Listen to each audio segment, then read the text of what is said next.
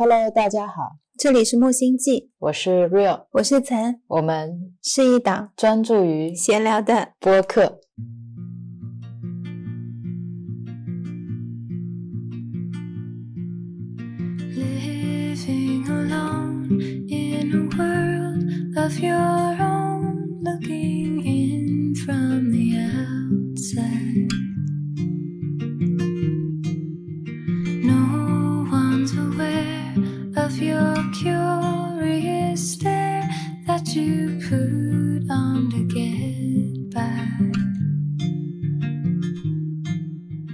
今天是二零二三年二月十六日晚上八点四十一分。嗯，其实这是一期突如其来的播客，我们哪期播客不突如其来？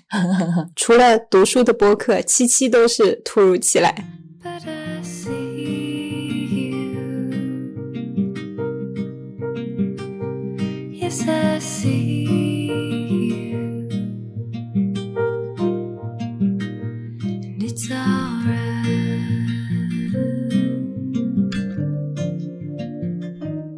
刚刚我们两个其实还在剪上一期的创业手记，就是讲我们在苍南，在我爸爸的小店感受到的一些体悟吧。剪着剪着，听到我们的一些谈话跟讨论的时候，就迸发出了新的思想。我就坐在那里跟 Real 分享。我说你讲的这么津津有味，干脆录下来好了，因为我觉得有一些新的想法还是蛮值得跟大家一起分享。毕竟我们已经中间录了一期中医了，看待这个世界已经糅杂进了一点中医的角度。有有中医的书，我最近看的是比较少，大多数在看南怀瑾先生的佛学书，一直是 Real 在主攻看，但是在看的过程当中，零零星星他会跟我说起一些中医的理念，我也是比较零碎的。就在昨天录中医那期播客的时候呢，我有机会好几个小时坐在他面前，全神贯注的听 Real 讲完了李欣老师的经典中医启蒙。就在昨晚到今天，很多事情都发生了非常多的一些转变。我可能在理解很多事物上面都带入了一些中医的思维，我觉得非常的有意思。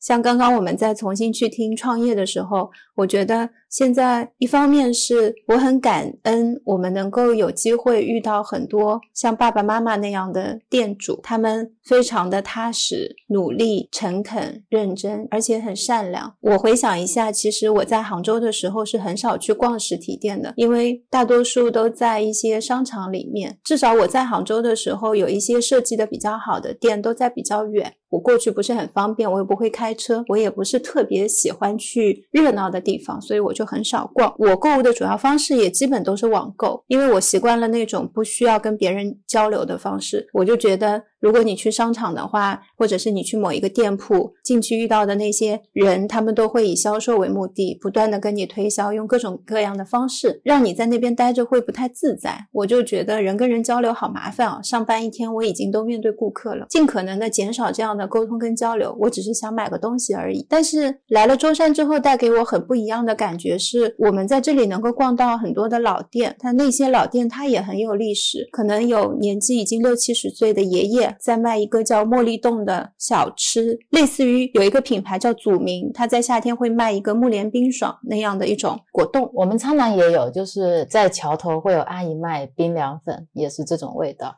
爷爷一个小杂货铺也不卖什么，你跟他说我要杯茉莉冻，他就会给你一碗，笑笑看着你。这样的店有很多在这里，觉得这是非常非常珍贵的。如果像以前的我不去这些店的话，我可能没有跟这些人产生交流，没有在现场真的跟这个爷爷笑一下，看到他我也笑了，他看到我也笑了，有这样的一个过程，然后拿到那碗茉莉冻是他亲手做的，在路边也没有座位，吹着风吃着这碗茉莉冻，没有那些感觉。如果是以前的我在网上下单，某某店铺买了一碗茉莉冻，一个包装到了，然后你打开自己坐在家里，还是熟悉的环境，你对着电视或者你看着手机视频，打开吃了这一碗茉莉冻，两种是完全不一样的氛围跟感觉。我觉得网购有时候你很容易找不到这样的老爷爷卖的茉莉冻。是的，如果今天我网购，我也是能够买到这个老爷爷做的，然后送到我手中，即使没有跟他正面的交流，其实食物本身也承载了很多他的信息，嗯，可能就是跟人之间的信息会有所减少嘛。但那个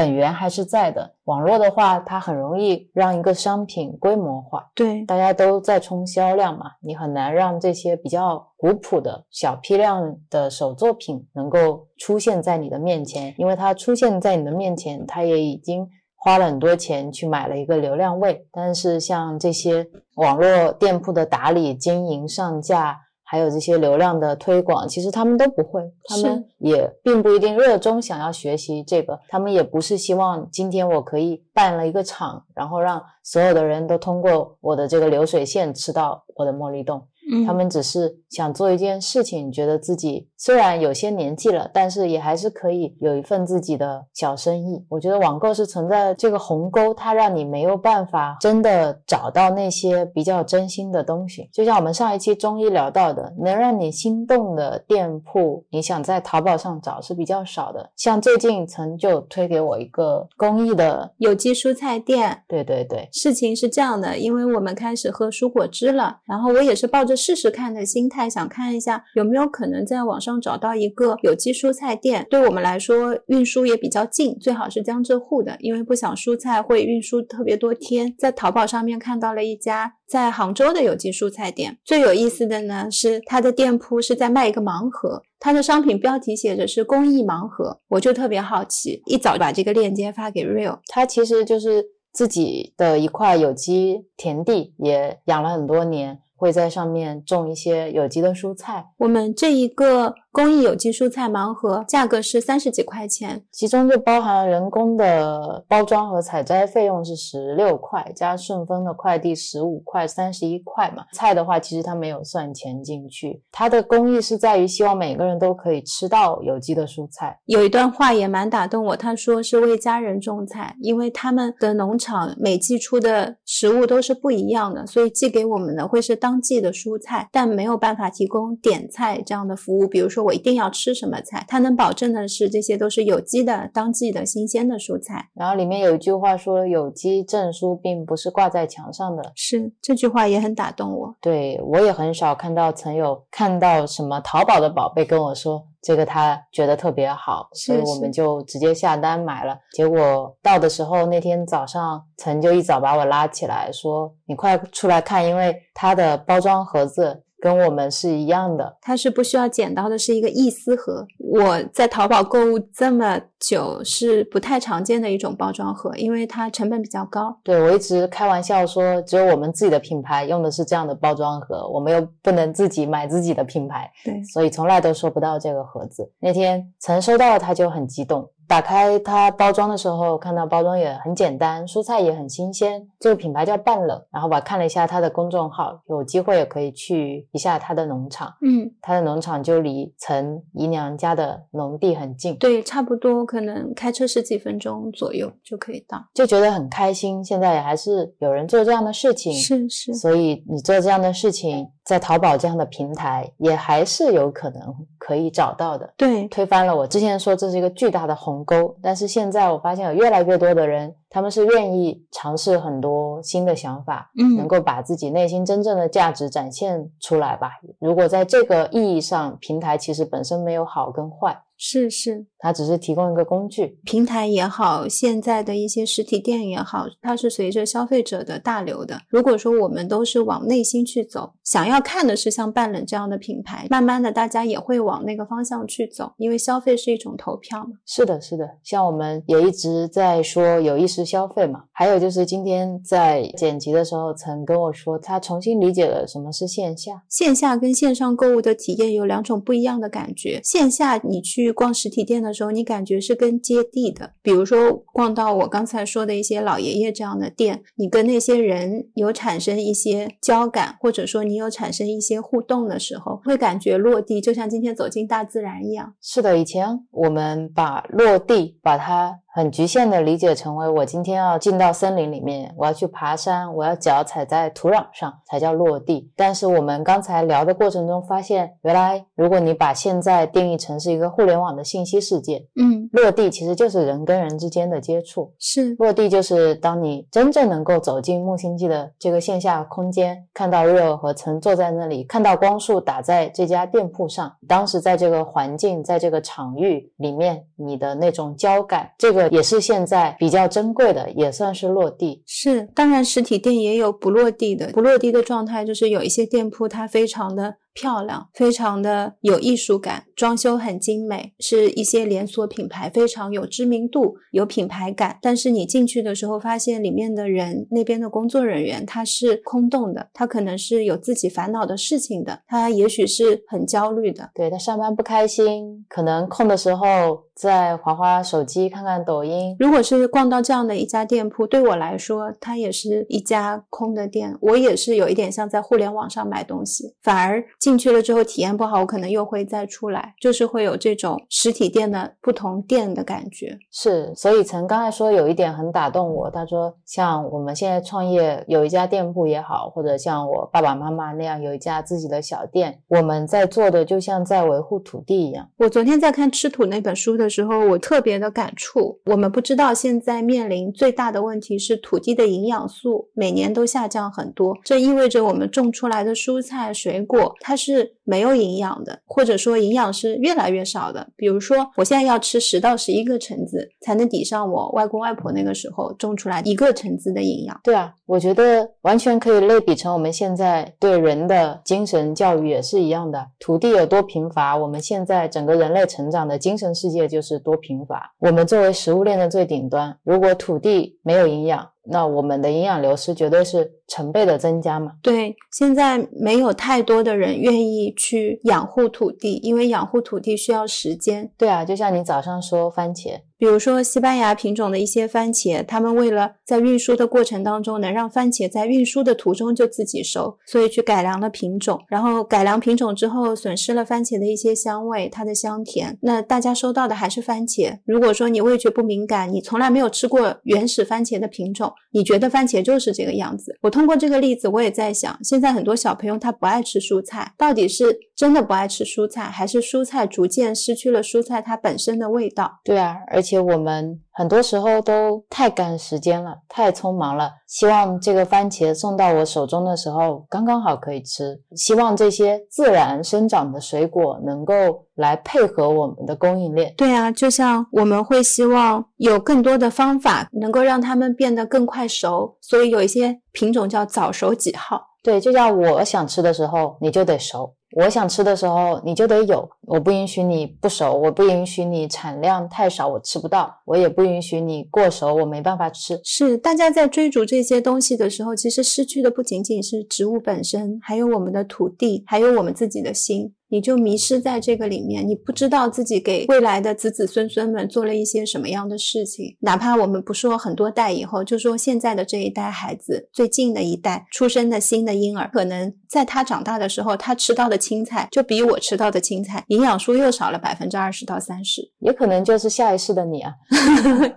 你这样说也是对的，所以我看到这些现象的时候是非常感叹的，还蛮心痛的。我觉得最心痛的是我们节省下来的这些时间，我们所谓的效率都拿去做什么了呢？是啊，改变了什么？这个是我觉得大家可以去想一想。更多的时间投入，更多的金钱，更多的欲望，更多的效率都在外境。是，都不断的在投注在这个外境上，投注在自己的念头里，很多时候并没有获得内心的平静或者智慧的增长。我觉得这是还蛮可惜的地方吧。大家好像在一个大漩涡里面，你是停不下来的。你按一个刹车，它就马上起火星，反应非常大。如果你很用力、很用力的。按住那个刹车，最后整一个东西就报废了，就是这种感觉。是是，停下来了，突然不知道自己可以干什么，嗯，是这种状态。然后打从我们录完有一期播客聊到，我把每天的注意力时间比喻成两千四百块之后，我的购物时间就只会在十五分钟，因为超过十五分钟我会失去耐心。我怎么还在做这样一件重复的事情？就是你打开一个页面，上下滑动，退出，再去另一个页面，上下滑动，输入搜索。我觉得这些动作。非常的重复，对，然后你的注意力就是你的能量，你投注的能量已经远远的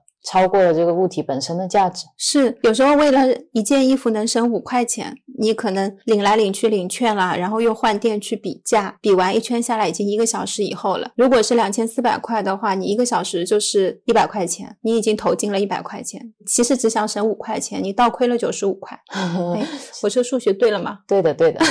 那一次想明白了之后，我很多时候都不太会在乎这几块钱的差价，我只想找到一个比较信任的店铺。比如说，我最近买唐卡，我可能找到一家比较好的唐卡店，我就会一直在那边买。是，那就跟大家分享第二个线上的故事。我是在年前在这家唐卡店购买的，它其实是在唐卡的布面上有印好的。我主要做的是描绘，去练习一些，比如说像楞严咒啦这样的一些图案。那我在最初买的时候呢，考虑到自己的能力，因为很久也没有实体画画了，现在用 iPad 画画比较多，我就买了一幅楞严咒嘛。我想字还是比较容易练习的，稍微带了一点点的边框花纹，这样我会比较容易入手，又不会觉得挫败感太强。楞严咒画到一半的时候，我升起了一些信心，我爱上了描绘唐卡的这个过程，特别像冥想，因为我可以很专注静语，还可以感受跟笔跟画布之间的一些互动。是的，曾说描唐卡的时候很容易表现出你有没有被念头带走，因为你如果一旦有了杂念呢，手中的笔也会跟着去产生一些意外。会可能不小心这里就点了一下，那个线本来应该在这里就画去那里了。我发现你走神，他都知道，所以这对我来说是一个非常好的方式，可以让我去练习念头。我就前几天是睡得不太好，所以我晚上把画唐卡的这个过程就当做是合的一种活动，大概会画个两个小时到三个小时的样子，然后去睡觉。那画到一半不是有信心了嘛？我想我要挑战一下彩色的。那唐卡嘛，我之前看小红书这些，别人都是用天然颜料涂的，我就没有考虑过要用其他的颜料。我觉得要画，我们也是要用天然颜料的。接下来我就去看了一下天然颜料的调色，我发现是有点复杂的，他们会有很多个研磨波，调完了之后，比如说你有红色、蓝色、黄色。你有用不完的，他们会放进冰箱等等，就是有很多复杂的一些动作。那我想没事的嘛，先买了再说，不是现在过沉浮实验嘛？买来了，到时候不会再讲嘛？一早选好了画呢，我就问那个客服，我说我想要画这幅画，跟主图一模一样的彩色，请问我需要买哪些天然颜料？你能不能把所有的颜色跟链接发给我？接下来我就收到了一个十七秒的语音，店家告诉我说，我建议你买普通的国画颜料。他说你连这幅画上面有几个颜色都搞不清楚，你还要画天然颜料，你这样不是浪费天然颜料吗？你到时候画了就会没有信心，这幅画也就作废掉了。就这样十七秒，我觉得店家好凶哦。接下来下一秒，店家说的好有道理哦。我没有想过我可能会浪费天然颜料，我也没有想过我应该要有一个学习能力去学习说这上面到底有哪些颜色，我要有辨别颜色的能力，不然到时候天然颜料就算寄给我了。我也分不清楚这个黄是哪个黄，这个蓝是哪个蓝。其实后续会有非常多的一些麻烦的学习的东西在里面，但我现在没有看见。也就是因为它十七秒这个言简意赅的语音，让我完全清晰的了解到了我现在处于哪一个阶段。是是，当时我还跟陈开玩笑，我说你以前别人过来说想做手工皂，你也是告诉他先不要做啊，因为你如果没有练习一定的基础，没有一定的手作经验，没有一定的定力，没有一定的专注度，有可能就会浪费掉这么多的植物油。对，会做失败嘛？当时 Rio 跟我讲完这个例子，我就觉得太对了。画唐卡的时候就没有了这一份信念，好像就会把自己想要享受画唐卡的过程放在唐卡前面。是是是，把自己抬高了。是，这是一份欲望。我再回想我收到这个店家快递的时候也很有意思，它上面的每一句提醒都是跟我没有关系，都是跟唐卡有关的。比如说，如果你的温度是在十度以下，你需要把这个卷轴先放在家里面，让它跟室温大概过一个晚上，第二天再打开，不然唐卡可能会裂。他会说你在画唐卡的时候最好垫张纸，不然的话你的颜料啊手可能会蹭到唐卡其他地方。还会在有一个标签的地方有一个小的咒，是我第二次买才发现的。他是说，如果把这个咒放在经书或者佛像中，可以灭物化之罪。嗯，一开始呢还不理解什么是物化之罪。如果大家运输和签收快递的时候，有可能快递会散落的放在地上嘛，里面都是一些佛像，大家有可能就跨来跨去的。如果把这个咒放在里面呢，也是替大家去消业。一方面是非常的细致，另一方面你也可以看出他是真的非常用心在对待唐卡。很多时候是需要有这样的勇气，你能够把你的产品放在顾客前面，而不是让顾客来决定你的产品，是然后让顾客来改变你的产品。也有很大的一部分原因是你对你的产品是不是真的有信心，你嗯，对你的产品是不是有足够的信念。是他对这些产品、对这些唐卡是有信仰和意义在的，是热爱的，对，而且也是内心有身体崇敬的。是像我们如果说有自己的手作品，不管是我们自己的蜡烛，还是我们自己的皂，我们每一次把它们做出来，也是内心怀着非常大的感恩、嗯，祝福，也是把他们当成自己的朋友一样在对待的嘛。我很早以前做皂的时候，会因为皂没有做出我想做的样子。皂是这样，如果你不全心全意的看着它，它这一秒跟下一秒的状态会变化。比如说，本来是液态的，突然变成固态的。我想要做海浪，我就做不出海浪，因为它太粘稠了，太凝固了。我那个时候就会生气，你记得吗？最开始做皂的时候我会这样，然后慢慢的到后来，我会开始接受它的这种随意的变化。我才发现，我跟他不是我想让你怎样，你就会怎样，而是要学会跟他合作，要尊重他。是啊，所以我有在反思嘛。如果当我们给这个产品标了价格以后，是不是就意味着它归属于我，或者归属于你，嗯，归属于某一个顾客，可以他想怎么样就怎么样，就像我们的房子一样，像这片土地一样，是所有的东西都来自于大自然，我们确实只是大自然的搬运工。所有的原材料，所有的油，其实都是自然赋予我们的。我们每一个人都只是在借用这些东西。早上我们出门的时候，我说我非常感恩地球母亲，我们现在活着，我们的每一口呼吸都是来自于她的馈赠。对啊，今天这一块造出来，也不是说木星记多么厉害把它做出来，对，也不是说木星记赋予了它清洁的功能。是它本来就是有那样清洁的功能。然后很多人现在不理解、不了解什么是清洁功能本身，就会让清洁这件事情变得非常的复杂。清洁要保湿，清洁要祛痘，清洁要生成深层滋润，各种各样清洁加上了很多其他的一些功能。本身一个东西它能做好清洁这件事情就是非常不容易的。是啊，我觉得像一块皂到我身边来，最应该感谢的还是大自然。是而且钱，我觉得它只是作为一种转移和交换的工具而已。对，但我们确实在买到很多东西的时候，在以前是比较少一些感恩心的。很多时候会觉得我花了钱，我就是理所当然，我有付出啊，我不是没有付出，我付出了金钱，所以我得到了这个物品。没有什么东西是你创造出来的，所有的一切都是这个世界的能量在互相交互而已。是是是，没有什么东西是属于你的，你面前的这个你爱的人或者爱你的人，他也不是属于你。所以我觉得时时刻刻要怀着这种感恩的心。我们有这样一片小小的空间，你把它称之为你自己的家，你自己的店也好，即使你是付了钱买下了它，你也要感谢，是因为有其他更多的生物，其他更多的动物们，他们把空间让给我们。是他们让渡了，他们迁移去了更远的地方，所以我们在这里安然的住着。可以在这里做你想做的事情，不被打扰，有人关照，但这不是理所当然的事情。对，当你有这样的心态，事事才会变得更加平常起来。所以要非常感恩，还是有很多人在养护土地。如果我们把这些人跟人之间的交流，然后你对心的感受，都把它当成是一种土地养护的话，就真的很感谢还有这些线下店铺。或者这些用心经营的一些线上店铺，他们有在传递心跟心之间的连接。像那天收到了半冷的蔬菜包之后，曾就拿我的手机给他的淘宝客服留了一条言，说很开心收到这些蔬菜，也表达了很喜欢他的伊丝拉的设计，很喜欢他的产品。第二天早上，我看到他回复，他说他一早看到我们的留言就很开心。我就想到我们经常早上起来看到播友们的留言，然后看到用户们的反馈，也会觉得很开心。我经常回他的一句话，也是一早就收到你们的祝福，我觉得好开心啊。是跟他给我的回答是一模一样的，就是一种很神奇的交心的感觉。就是如果是我，我也是这么回答的。如果没有唐卡这家店的客服跟你聊语音，我都不知道淘宝还可以客服发语音的。还有很多人都不知道公众号原来也是有人会在后台回复你的。很多时候我们默认这个世界就是冰冰冷冷的，你会对着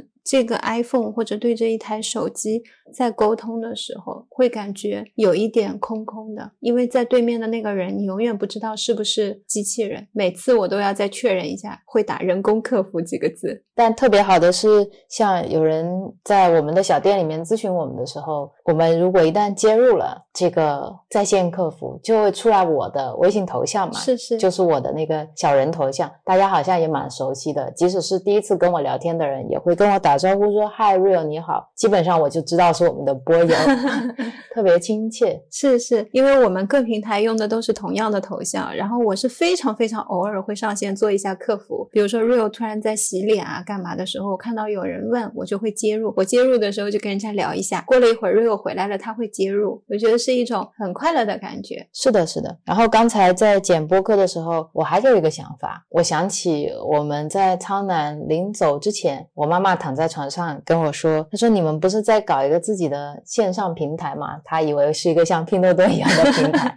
她说你怎么不把我们店的产品也放上去啊？嗯我当时跟他笑笑，没说话。我觉得他不知道我们现在状况是什么样子的，我们卖的是哪一些产品，我们也没有卖眼镜啊，这样很唐突，也不是很合适，所以我就没有把这件事情放在心上。等到我刚才在剪那一期播客的时候，我突然跟陈说，其实我们可以在我们店铺的分类下面加一个分栏，就叫 Real 爸爸的眼镜店，眼镜小铺。我说很可爱啊，可以挂一些我爸卖的太阳镜，嗯，然后让他去一件代发，他会很开心。是的，包装的样子呢，大家就随缘。爸爸喜欢什么，就可能给大家发什么。然后我们觉得让爸爸也会可能挺开心的。对他其实也有互联网梦，只是是自己不知道怎么操作，很多东西也做不来。他打字的时候又会比较慢，因为是手写的嘛。他也经常打趣跟我说：“你可以在网上卖一些太阳镜啊，我给你发。”我觉得有可能就是用一些平常收到的快递盒 再重复利用，有可能这就是再一次的循环，挺好的。也是很好的事情。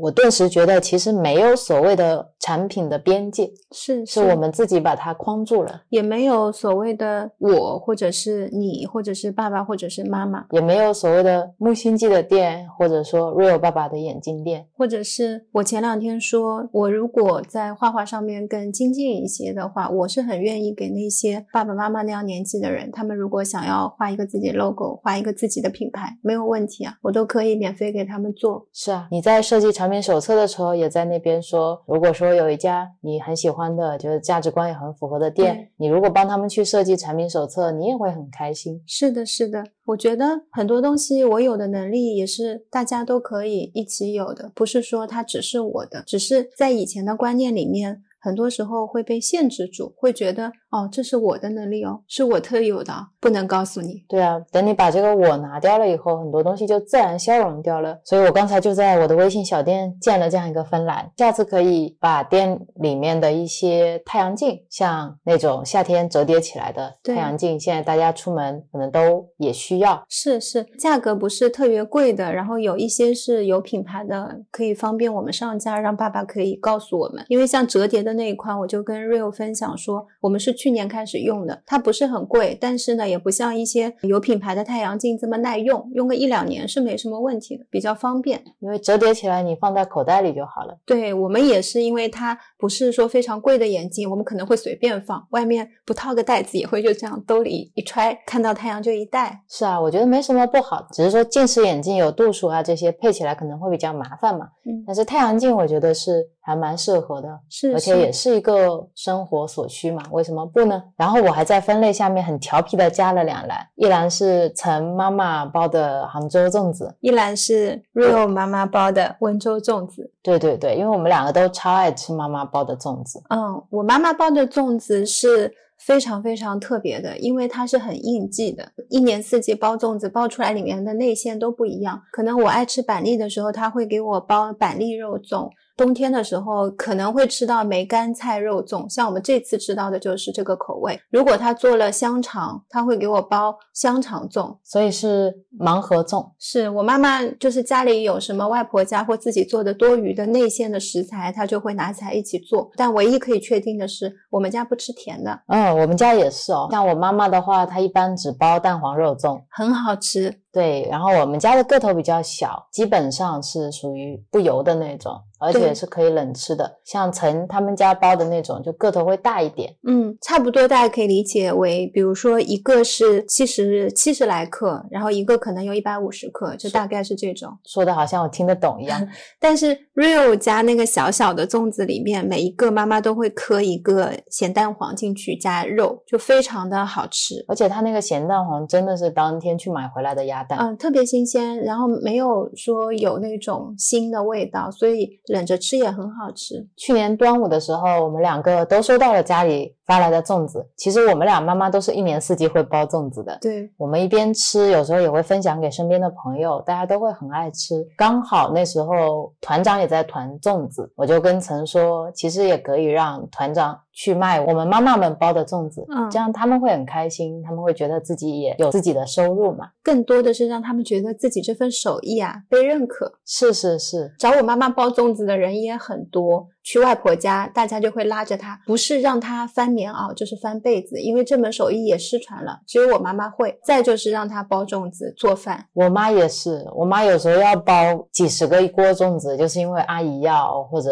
呃哪个叔叔家里要，然后就要给他们去寄。他们不仅仅是包的好吃，而且他们很热爱做这件事情。是我妈妈这两天也在帮她小姐妹做拖鞋，有时候会帮别人做被单，做一些缝纫的工作。所以我说这些如果都放在木星记，那它就像一个小店，真的是把我们的家人都囊括进来的感觉，也会非常非常温暖。那次没有跟团长去说要团这个粽子，但这一次的话，我就在我们的店铺上也写上去了。嗯也许上不了架，但是我觉得也很可爱的一件事。是是是，我觉得尽一份心力嘛，如果有可能的话，其实比起我自己做这些事情的快乐，我觉得妈妈他们快乐，我会特别开心。对，如果有个平台可以把自己家做的一些东西在上面交流跟分享，也是很好的。是啊，我想起我姨娘每年做那些不含添加剂的笋干，又很好吃，但是只是因为它不加添加剂，需要放在冰箱里储存。然后每次卖的时候，如果你一个不小心拿出去，天气比较热一点、温暖一点，可能就会比别人的笋干要黄一点。不懂的人就会觉得你这个笋干是不好的，它是不是去年的成货？然后我姨娘每次都会因为这些事情回来会叹气，就说那算了，这包黑了我们就自己吃嘛。所以我妈妈不是给我寄了一包嘛，她每次都会说你不要送人哦，送人人家会觉得我们把不好的东西给别人吃了，我们自己吃是没事的。我说有哪里不好？我觉得这个是很送得出手啊，就跟我们液体皂会堵塞一样的，就告诉他们如果会变黑的笋干才是没有加添加剂的。对啊，就像我以前也会在乎这个手工皂切的是不是平整啊，有没有很好看的边纹，如果有一点磕碰我就受不了。但后来发现，那是因为你没有在内心真正认可它实际的价值和意义在哪里，他承担的并不是这份外表。对我也放下了以前想要做很多花式的皂。其实我今天在那边做产品手册的时候，是想把我们的一些皂再精简一些的。我觉得很多时候，因为大家对皂不接受，他们喜欢挑更漂亮的皂，颜色更鲜艳的皂，所以我为了顺应他们的需求，同时也让大家有机会能用到手工皂，我要去做这样的皂。但对我来说，我觉得一块皂一样的配方，其实它就是这个样子，一样好用，没有差别。只是好像在感官上面，如果没有一个漂亮的花纹，别人连拿都不愿意拿起它的感觉。是啊，是啊，一定要化一个美美的妆，今天才可以出门，别人才会说你是漂亮的。但你就是那个人啊，你本身的性格、本身的存在，你就足够吸引人了。是是是，我觉得更多的以本性是存在是一件特别好的事情，也尽量的能够让大家减少分别心吧。是，也是一种简单。其实一块皂，它本来是白色的也好，它本来是黄色的也好，还是它是一块海浪皂也好，没有差别，没有分别的。是，就像今天早上我跟陈出门的时候，看到大海，陈就在那边说：“哇，大海好漂亮啊！”嗯，然后我就特别煞风景的说你这样也是一种分别心。：“对我说，今天早上杨宁老师开始了。当你去赞美一样东西，特别喜欢一样东西的时候，你其实就同时制造了另一个你特别讨厌的东西的维度，你特别不喜欢的东西的维度。所以，当你有一念天堂的时候，也就会有一念地狱。我们要修分别心，其实就是把天堂跟地狱都拿掉。是这样的话，我们才能拥有一个圆满自在的人间嘛。是是，所以很多时候让心变得更加平常一点，看待很多事情不要太过偏激。嗯，就是当你绝照的时候，像我今天早上就没有绝照，然后 Rio 就会说：“哎，杨宁老师早上开市了。”我就说：“对，杨宁老师说的对，绝照。对，因为以前我们是希望减少自己的痛苦，”嗯所以让自己更多的去关注到好的地方，focus 在美的那一面。比如说今天我到海边，本来会看到沙滩上有很多的垃圾，我觉得很脏的。但是现在我忽略这个东西，我看到大海，我觉得哇，大海好漂亮啊！这样我就可以把我的注意力向美的那一方面去，是为了减少我自己的痛苦。嗯，但现在我们也修行了，长大了嘛，就要学着怎么样去怎么样去让海边的垃圾跟美丽的海是一样的，它们是平等的。对，这样才能够让这个垃圾真正的消失掉。是，但我们的第一阶段也是先从关注到美丽的海开始，对对对所以大家可以试试看有什么各种各样的方法适合你的，就去做一做。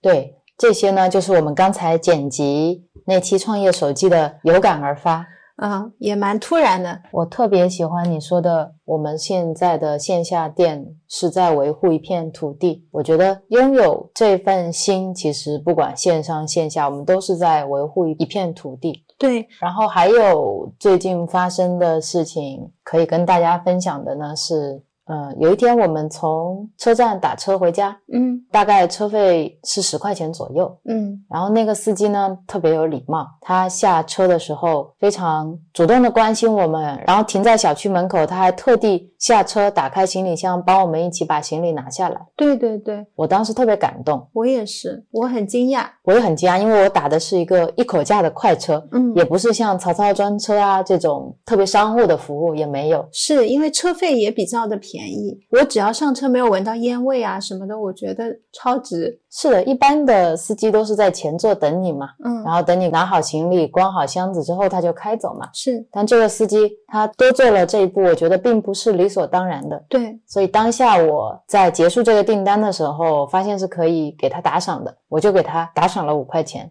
当时我跟陈分享，我说其实这个车费只有十块钱，当你去打赏五块钱的时候，你会觉得好像你今天的车费变成了十五块，嗯就非常不值，因为你本来是想打个便宜的一口价的嘛。我很多时候以前也是从这个层面去考虑的，所以我很少给别人打赏。但是那一刻，我突然感受到这个意义在哪里。正因为这个车费是十块钱，你可以给他打赏五块钱，才能真正凸显出他这个行为的价值在哪里。是他收到的时候，他会比，比如说这车费要一百块，然后你给他打赏五块钱，他会来得更开心，反而能更表现出我对他的感谢吧。我觉得这是一种善举的鼓励。是，我以前会觉得他的这种行为，我给他口头认可就好了。就比如说我下车的时候，我说一下谢谢，何必给他用钱去打赏呢？今天在听你这个分享的时候，我看到了以前的我的那句话背后的感觉是：钱是我挣来的，它是我的。我已经为这一趟车程支付了这些东西了。那其实我跟你说谢谢，也已经表达了我想要表达的东西。但是现在的我站在那里看的时候，我觉得我在日常生活当中，其实谢谢是一个礼貌用语，对很多人都会说。如果我当时站在司机面前跟司机说，我非常感谢你今天特地把这个行李从车上给我拿下来，这个行为是我在以前可能很多司机身上都没有看到的。谢谢你今天帮我做这件事情，是这样的一种致谢。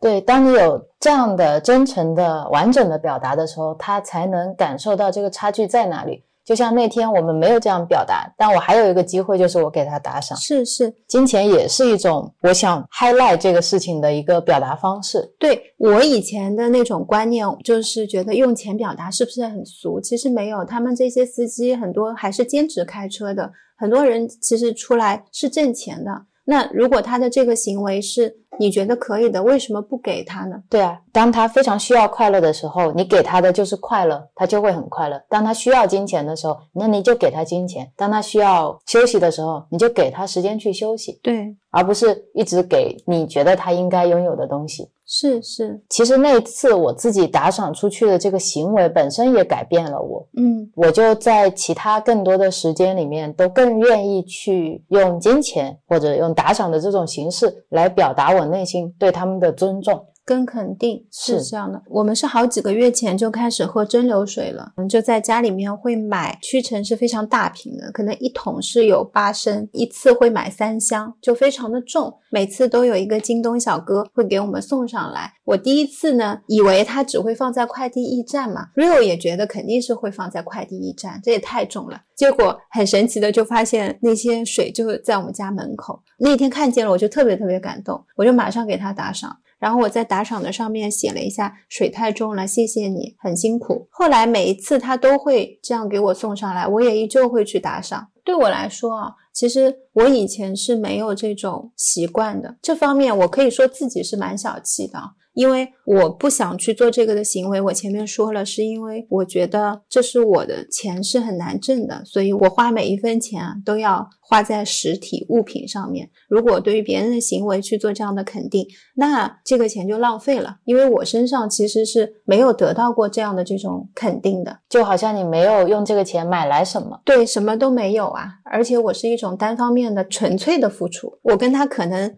下一次不买水，他不给我送的话，我面都找不到，就觉得这个是有去无回的一笔付出，不管它是几块钱，就觉得有点浪费。以前是这种想法，但现在我会非常顺应自己的内心去给小哥，是因为我觉得我要感谢他。是啊，就像我以前，我是一个很热衷于下各种各样的产品的人。像那些 App，他们有一些其实是很小众的，都是嗯个人开发者开发的。是是，你支持他的很多形式，就是他会在软件里面加一行，可以请我喝一杯咖啡。对对对，对，当我用到我很喜欢的软件的时候，我那时候就会想去这样做，然后也会像之前 Z Library 他们有每个月定期的一个捐款的时间的时候，我们就会去捐，因为我们在上面下很多书，这些书都有帮助到我们。是是，然后用的很多产品会有这样的想法，对。包括我们现在用小宇宙跟大家进行互动，我们收获到了很多的爱，很多的鼓励，我们也想要以某种形式回向到小宇宙，但是小宇宙其实它没有向我们收费的这个机制，所以我们就想，那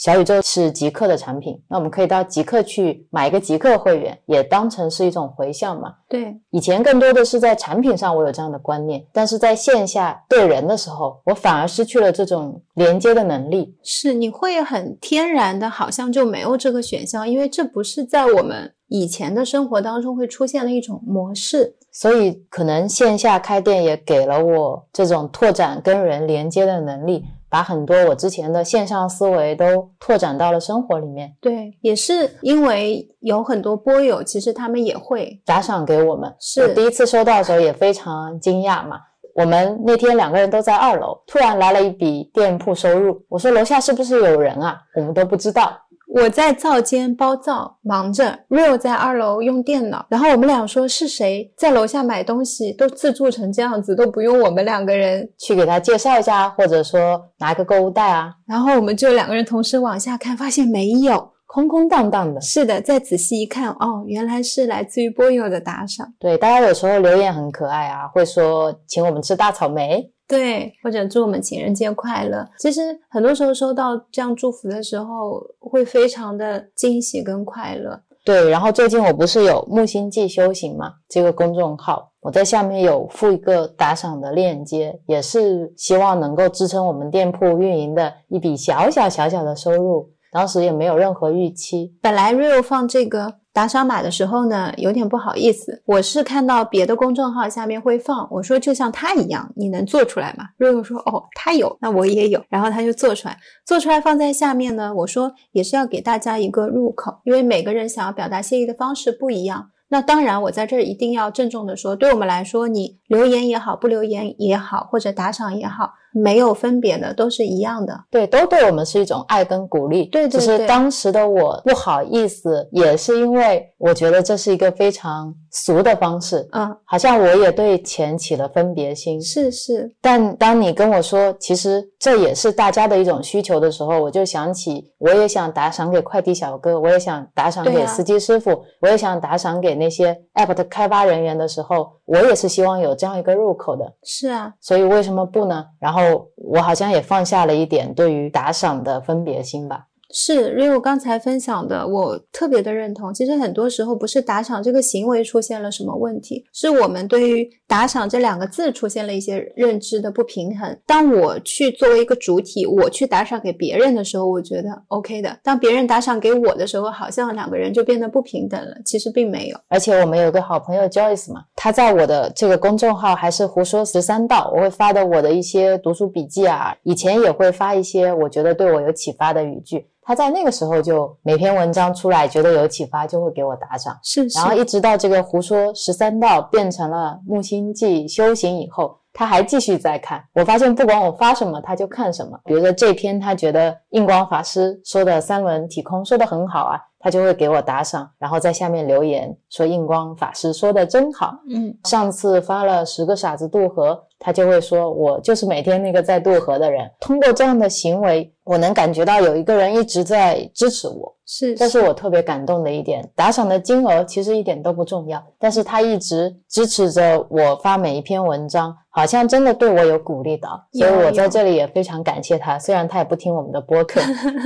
我们隔空感谢，他是能够感受得到的。然后更有一些播友让我觉得感动的是，他们是匿名打赏的，对就你看不到打赏的人是谁，他也没有任何留言。这种就好像以前你会做的事情。也像以前书里面看到的，说那种当你去布施别人的时候，你希望在别人没有看到的时候，把钱放在那边给他，才是真正的一种布施，就是一种我不希望你因为我布施你而感觉到我是一个优秀的人，或者嗯我是一个如何如何的人，这是一种真正内心毫无预期的布施。我觉得这个我都不一定做得到。我有时候如果打赏，也是希望别人知道，哦，是我给他打赏。嗯嗯，还是有我相的。对对对，所以我也从大家身上学习到了很多。对，就是一种能量的一种互动，像评论、留言都是一样的。我觉得，如果把它理解成为一种能量，你付出的越多，其实你收到的就越多。对对，当别人给我们打赏的时候，我也会对打赏这件事情越来越接纳，越来越自然。以后遇到很多事情，我也会非常自然而然的给别人打赏。对，就是这样一种能量的互通。但是在我们打赏的这个行为的基础之上，我觉得更多交流的是一种爱，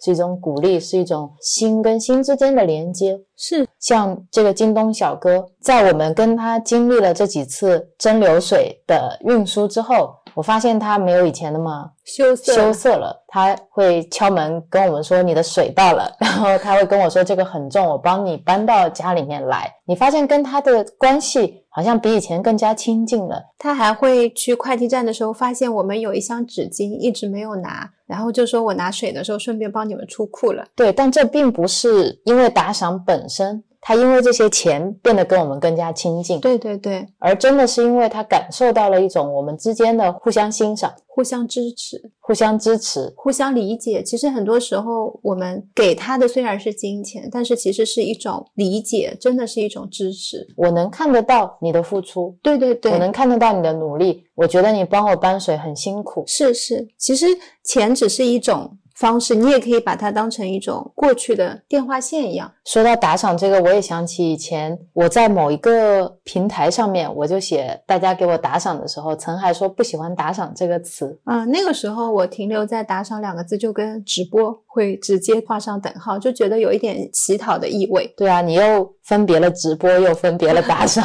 还还分别了乞讨，嗯，对，一乞讨是给别人机会布施啊。是啊，是啊，这个也是之前在看杨宁老师视频的时候，他讲到佛陀每天拿着钵，一天去敲七户还是八户人家，嗯，然后如果有一户人家愿意给他这个施舍米饭的话，那其实就是这户人家拥有了去布施别人的一个机会。是的，是的。当时我听到这一段也是特别感动，这真的是一种非常慈悲的心，嗯非常菩萨的心，才能够做到我自己视线一个乞丐，我希望别人能有机会去布施我。是是，果然都是同一个行为，起心动念不同，境界完全不一样。对，其实这些行为本身是没有问题的，是我们自己用自己的念头把它引向了某一个方面，才会出现偏颇跟问题，他们都是中性的。是啊，我想起今天早上的时候，我衣服穿反了。嗯，如果一般是里面穿一件白色的衬衫，外面会套一件毛衣。今天穿反的是那件毛衣，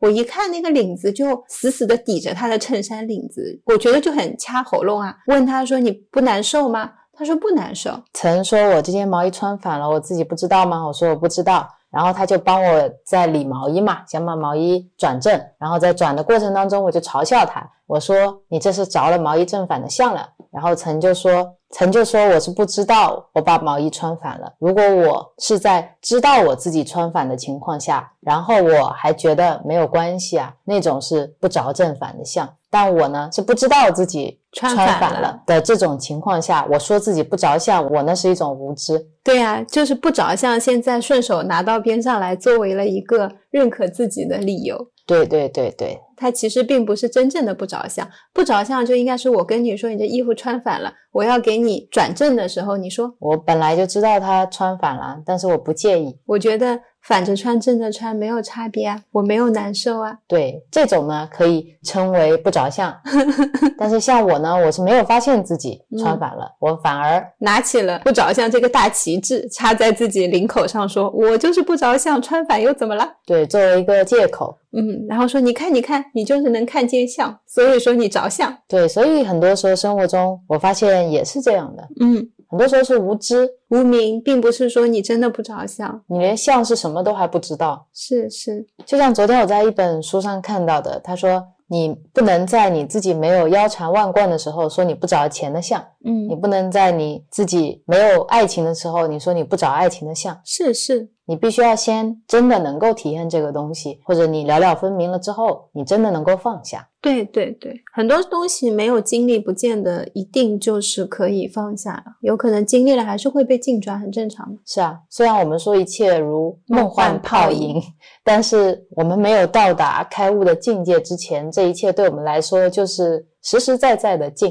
嗯嗯就像我上一次在看《世界上最快乐的人》里面有一段话，他说：“生活在这个世界，却不愿意接受它的相对性差异，就跟企图逃避生下来做左撇子或者右撇子一样，可笑跟困难。”我们现在就是这个状态啊！我们既然已经出生在这个世界了，这一切对我们来说又暂时没有办法是梦幻泡影，你却要觉得你自己不着相，就跟你不想做左撇子也不想做右撇子是一样的。嗯，因为现在还有一个你，你还有一双手，你还有左还有右，是是，就像前面说的，我原来接受不了打赏这两个字，还不能接受打赏这件事情或这个词发生在我身上，我觉得地位是不平等的。但现在，当我们转念重新看待这件事情这个词根的时候，发现哦，原来一切的东西都是你念头的一个转念的过程而已，并没有我们想的要费多大的努力呀、要花多大的精力啊去做这一些。这也是我们每期播客都有在跟大家讲的，就好多事情真的没有大家想的那么复杂。就像我今天在理产品手册的时候，就有挺多话想要跟大家说的。一说到护肤，我又有一点叨叨。很多人觉得一定要护肤十个步骤、五个步骤、六个步骤，我现在就护肤就两个步骤：洗脸、擦个面霜。有时候洗脸。忘记擦面霜没有关系啊，因为其实最重要的是你的皮肤它是怎么样的，你的心情是怎么样的，你的肠道是怎么样的，这才跟你的皮肤有关系，而不是说面霜本身。是啊，但我们很多时候现在就是会容易觉得外在的，比如说那个面霜，它会决定我皮肤状态的好坏。我最近起痘了，我现在要去用一个祛痘的面霜，但你这颗痘到底是从哪儿发出来的呢？按照中医的理论，你一定是先在神已经出了问题，才会到气，再落到你的形的层面。而且就你行的层面来说，你也是从下焦到中焦到上焦，啊还要去整体的判断你这个人现在的状态是什么样的，而不是去外面找一个药膏，就期望寄托在这个药膏上。是啊，因为皮肤是我们最外面的一层，算是排泄的通道了。那它会显现你内部的，比如说肠胃道的一些情况都会有，像女生的一些内分泌的情况都会有，激素平衡的情况。长痘痘的原因太多了，这也是为什么我们一直去看医生，很多人调理来又调理去，怎么样都不好，因为你的生活状态没有变，你的饮食没有变，你没有变，心情没有变，想法没有变。对啊，你在外面去找很多医生，只是给你的这个痘痘赋予了更多的名字，某某痤疮，就更多更多的意义，但是并没有实际上解决这个问题的根本。其实你自己才是你自己最最好的医生，生也是你自己最好的一味药。是的，我现在坐在这里看着 Rio 的痘痘逐渐痊愈，我什么都没有做啊，有做有做，我做了啥？修行啊，哦，还有祝福他们，是祝福我们。不再过多的去关注自己脸上的一些痘痘。我经常会跟 Rio 说：“你今天又长了两个脓包。”Rio 就会说：“你不用关注他，他想好的时候自己会好的。对啊，反而是你一直在给他投射意念。对”我好像每天都在诅咒他，看到就说：“哇，一个脓包，哇，两个脓包，哇，明天更厉害了。”还好我那天拍照片了，记录下了你有满脸痘痘的样子。是我很多时候跟痘痘的关系就是这样，就像体重一样的，我没有刻意的要去怎么怎么样它，就它该来的时候来了，它该走的时候它就自然而然走了。对，我觉得中医的理论是对的，如果你自己的生活起居、吃喝拉撒睡都好了的话，你的中下焦都是平稳的，那很多病都是会自然而然痊愈的。你的生命的秋千，它荡着荡着就是要达到一个平衡的。是啊，但是这个要花时间学习啊，要花时间去看啊。最重要的是，你要真的相信啊，嗯，你要相信你自己能好，相信你的身体是平衡的，相信一切都在好转。是是，你要冲破现在很多广告告诉你的东西，你要把那些已经拿起来的又都要放下，最后相信你自己本来就是圆满的。是一个过程。是的，是的。最后，最近还有发生一件小事，也可以分享。是的，我们参加了一个活动，我们之前有跟大家聊过，我们在舟山也有跟一个俱乐部有一些合作，之前有在我们的店里办过几场的线下的一个 talk，就是大家一起来聊，比如说怎么看待孤独，怎么嗯看待无聊，一些小的话题也蛮有意思的。是这次呢，他们找了一个温州的，也是一个 club，然后他们一起联合去举办了一个小的主理人见面会，是，就是把舟山的一些正在创业的主理人都聚集到一起，在我们店做了一个小小的谈话会。嗯，大家如果有看到我的朋友圈，应该也看到那天晚上的照片了。是一个还蛮有爱的活动。当时有舟山一家怪兽咖啡店的主理人，有书店的主理人，有好朋友商店的主理人，对，那是一个杂货商店，嗯，还有主办方灯屋，对，还有主办方的几个主理人、嗯。都在。那天聊得也很开心，是的，我好久好久没有参加超过四个人以上的谈话了。那一天是我可能最近三个月跟最多人聊天的一次。对，就是我们在苍南回舟山的动车上，答应的这次活动，对，联系我的人是椰子，他跟我说有没有意向参加这个活动的时候，我当时跟陈说，那我们就臣服吧，是是，然后我们就答应下来。对，也没有看懂活动到底要怎么做，反正我就知道要参加。我当时就有一个感觉是，可能宇宙希望把某一些人跟我们产生一些链接吧，嗯嗯，所以我觉得那很好啊，那就去啊。后来也是很巧合的，椰子说很适合在我们这个空间里面去进行这样一场对谈嘛，我当时知道了，超开心。我说哇，太好了，不用出岛。而且你可以给这次谈话设计味道。是啊，一般来说，在我们店里面聊天就会非常的安静安心，会比较投入。对，那天比较感动的是，当时怪兽咖啡的主理人在聊到他自己的店的时候，他说他希望他的店是一个你可能小时候推门进去是他在给你做咖啡，然后等你十几年过去了，长大以后可能上完学回到家乡再推门进去这家咖啡店，还是他给你做咖啡的这样一种情感的连接。对，他的店一直是只有他一个人在运营的，其实他还要烘豆子，还要白天做咖啡师、做服务员、做清洁工，还要下班回家。那天我就问了他一个问题，我说你觉得咖啡是什么？嗯，我觉得这样的内心真正热爱咖啡的人，他可能会有很不一样的回答。然后他果然有，他说咖啡是个初级农产品，我当时心里就在鼓掌。就他说咖啡没有什么高大上的，它就是个农产品而已。是啊，手工皂也没有什么太特殊的，它只是一个清洁产品。是是，很多时候大家会把一些东西跟生活方式、跟精神理念、跟你自己的对对对生活层次、阶级各种东西联系在一起。我自己本身出来，我身上带的包，我穿的衣服，然后我用的东西、用的手机啊、用的电子产品，大家一起才能塑造出一个完整的我。那你到底在哪里呢？对啊，如果没有这些东西，是不是你就不是你了呢？是啊，然后那天大家一起聊天的时候，也感觉到很多很多人他们放下了主理人身份，嗯，你放下你在创业的身份，大家真的就是人跟人之间内心的谈话的这种感觉。是是很有意思。我当时听到怪兽咖啡主理人的分享，我就跟他说，我觉得特别感动，因为去 Rio 老家的时候，我很羡慕嘛。在上一期创业手记的播客里面，我也说，我觉得如果到一个地方，我从小长到大，能够有一家这样的店，是非常非常幸福的一件事情。因为在那个地方，我能找回我的一些回忆。我坐下来，可能还是一样的人，不一样的脸，我也变了，他也变了，但是那份感觉依旧在，那是一种多美好的感觉啊！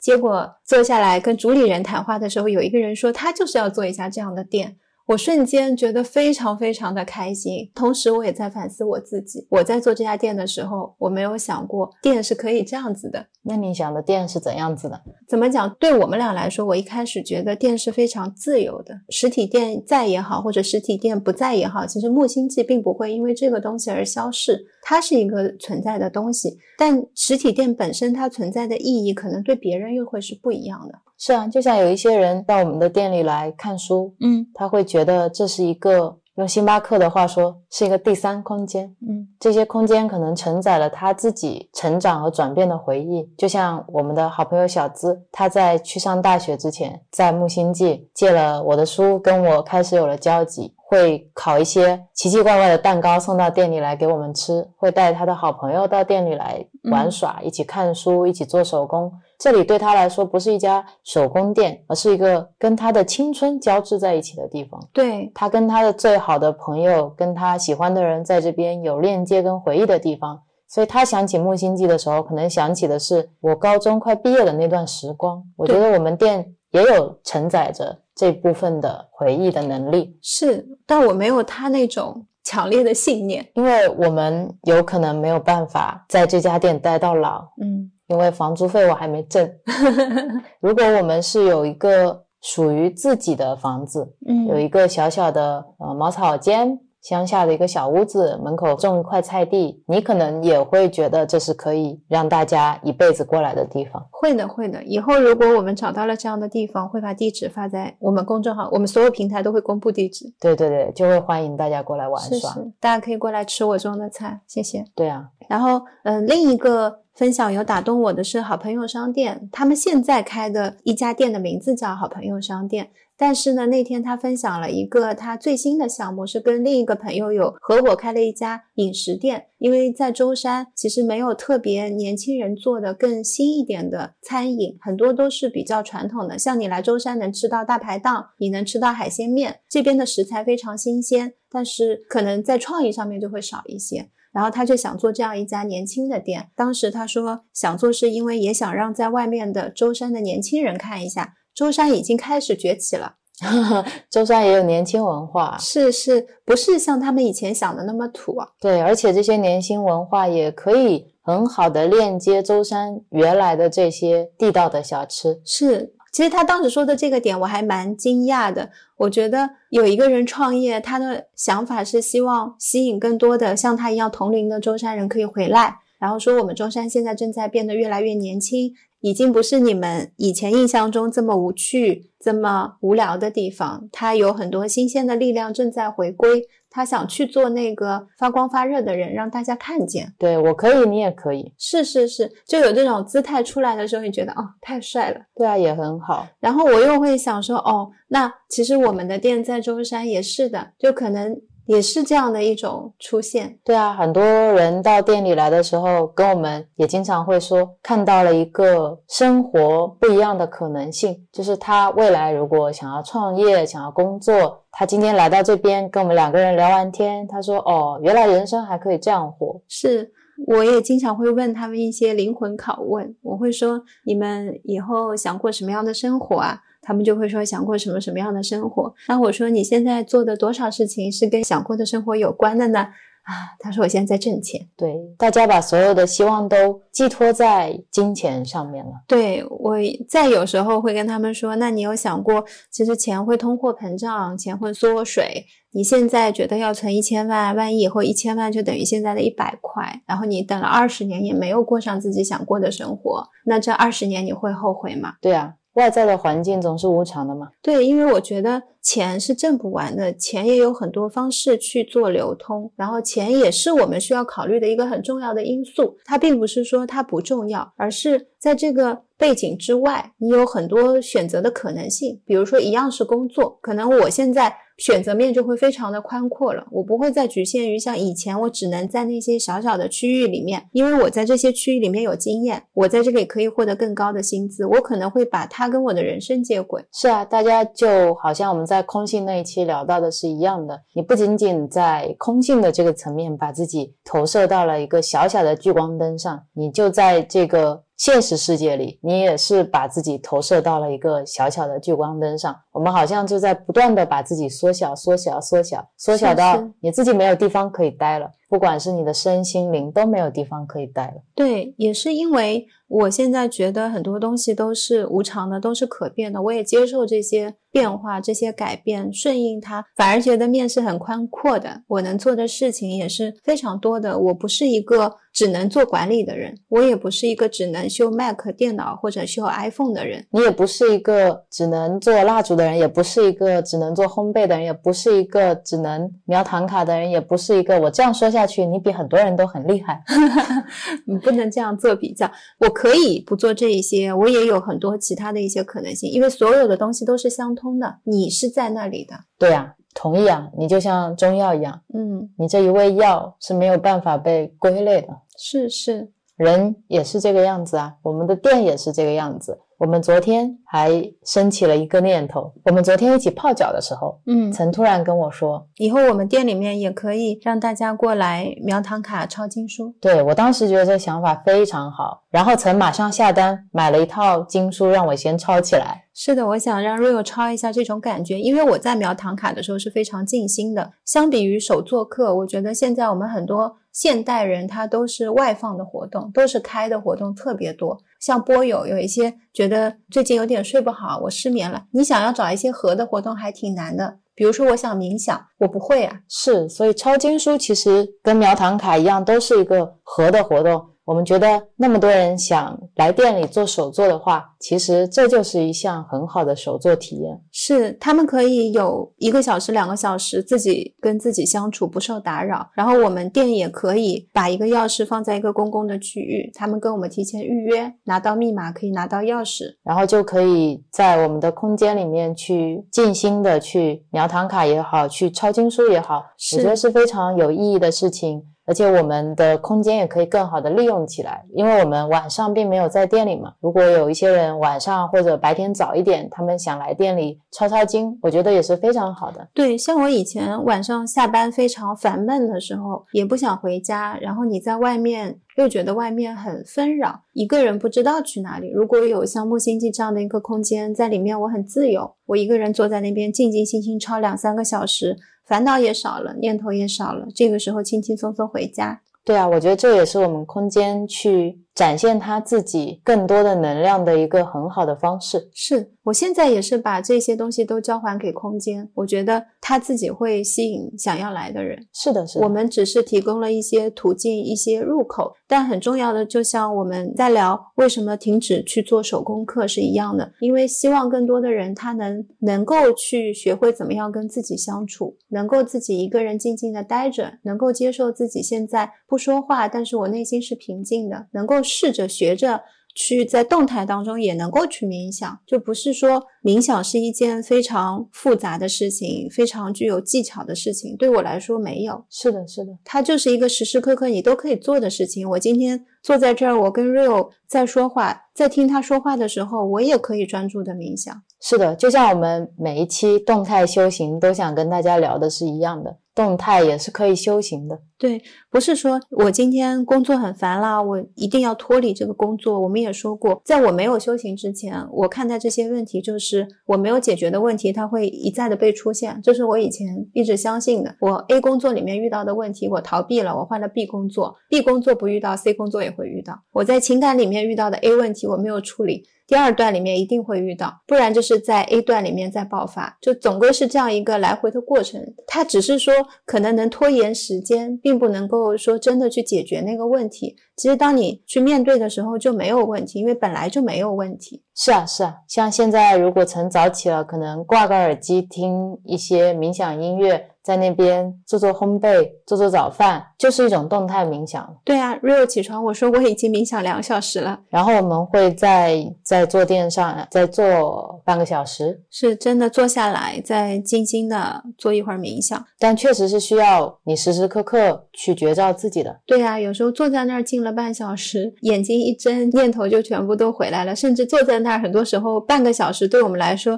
也是刚刚念头开始变得少的时候，是啊，是啊，并没有因为你坐下了，你做了冥想，一切都变得少了。还是那句话，你还是你啊。是的。所以这期的题目就叫你还是你啊。我觉得可能写 show notes 的时候又会有别的题目蹦出来。嗯，那今天这一期啊，聊了很多，也不知道聊了什么。不晓得，可能剪的时候也不晓得。但是今天的起源，我觉得是一个非常好的形式，是因为我们是在剪上上期播客的时候，被播客里面聊天的我们给启发了，对，就有一种跟自己隔空对谈，跟过去的自己有产生一种交感的感觉。非常的奇妙。对，有可能等我们在剪这一期的播客的时候，又会跟我们自己产生什么连接，是的，是的，这是我觉得今天最有意思的地方。对，那我们这一期播客就聊到这里吧，好的。感谢一下陈跟我一起剪播客。感谢 Rio 刚才听我滔滔不绝的讲，就说我们把这一期录下来吧。也感谢你愿意跟我分享你这些及时产生的想法。我要感谢京东小哥给我们送水。那我要感谢那些匿名或者不匿名给我打赏的朋友们，嗯，感谢你们给我们留言，也感谢你们收听我们播客。感谢你们收听我们播客，感谢你们阅读我整理的那些公众号写的那些文章，对，感谢你们收看我们的视频，感谢大自然给我们这么多这么好的馈赠。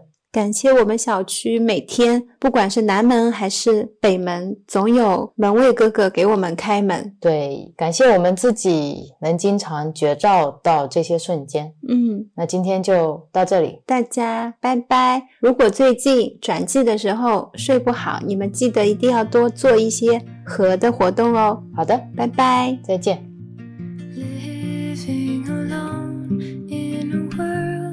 Of your own, looking in from the outside. No one's aware of your curious